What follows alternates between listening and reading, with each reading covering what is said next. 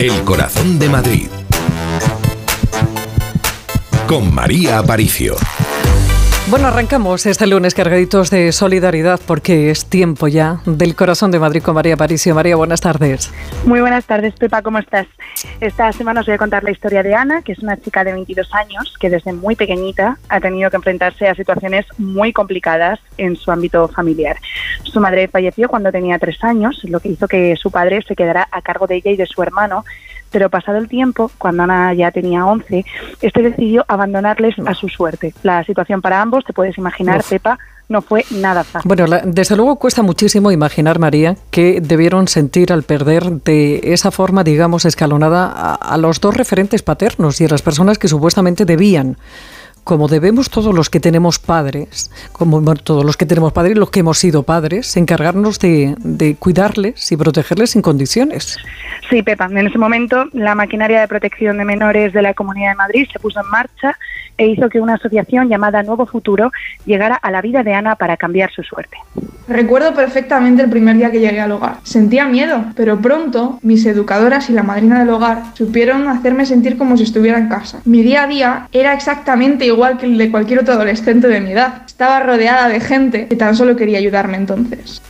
Como Ana, son miles los niños y niñas en Madrid que son atendidos por nuestro sistema de protección autonómico, dada la incapacidad de sus padres de poder cuidarlos.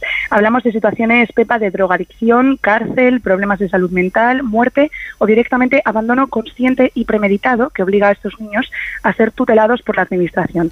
Este proceso se hace evidentemente fuera de sus casas, en centros públicos o concertados, que acaban convirtiéndose en hogares para ellos. Miriam Pole es directora de la Asociación Nuevo Futuro. Durante el año 2022 hemos atendido a 211 niños en esos 14 hogares que tenemos. Se han atendido en la red de centros de protección de la Comunidad de Madrid 2.179 menores. De ellos, 570 eran niños y niñas y adolescentes no acompañados. Bueno, en estos centros los niños llevan una vida lo más normalizada posible, van al cole, desayunan, comen y cenan acompañados eh, de sus educadores, hacen actividades extraescolares y se desarrollan emocional y físicamente como, como cualquier niño o niña de su edad. Sí, Pepa, es un trabajo importante el que hacen con ellos, especialmente si tienen la oportunidad de volver a encontrarse con sus familias de origen y para ello pues es fundamental que ambas partes estén preparadas. Familias a las que se les ha retirado la tutela, pero sin embargo están trabajando con servicios sociales para poder recuperar esa tutela de los niños. Entonces nosotros les preparamos también para que haya esa reintegración familiar. En algunos casos, cuando es imposible, también se fomenta el que puedan ir a acogimiento familiar. En el caso de Ana, la integración familiar sí fue posible y dos años después su abuela pudo hacerse cargo de ella, aunque eso no hizo que rompiera los lazos con la asociación que le cambió la vida. Tras salir, continué en un voluntariado en el que ayudaba a niños que en mi misma situación necesitaban ayuda para hacer sus tareas o tenían ciertas dificultades en diversos aspectos. Bueno, una vez cumplidos los 18, Ana, Ana volvió a entrar en la órbita de protección de Nuevo Futuro, esta vez en su programa de post-acogimiento. Un momento que es sin duda importantísimo en la vida de estos chavales y chavalas. Sí, Pepa, y la manera en la que transitan por esa etapa lo es aún más, lo sabes bien. Por ello, desde la asociación continúan atendiéndoles independientemente de si ya han sido acogidos o no han tenido esa suerte. En la comunidad hay una serie de pisos de emancipación, de los cuales Nuevo Futuro tiene cuatro, en los que se les puede atender eh, si tienen un proyecto educativo o de inserción profesional. También pusimos en marcha un programa de posacogimiento, mantener contacto con todos los chicos y chicas que salieron de Nuevo Futuro para ver si necesitan nuestra ayuda, nuestro apoyo.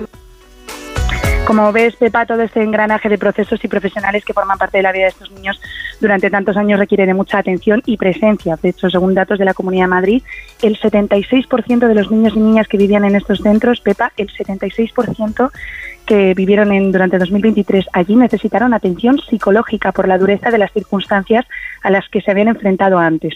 Por eso invitamos a los oyentes que quieran colaborar con Nuevo Futuro, interesarse por la situación de estos niños y saber cómo ayudarles directamente, quizás incluso con el acogimiento, quién sabe, que sepan que tienen toda la información en su página web nuevofuturo.org y también en el apartado de protección del menor de la web oficial de la Comunidad de Madrid.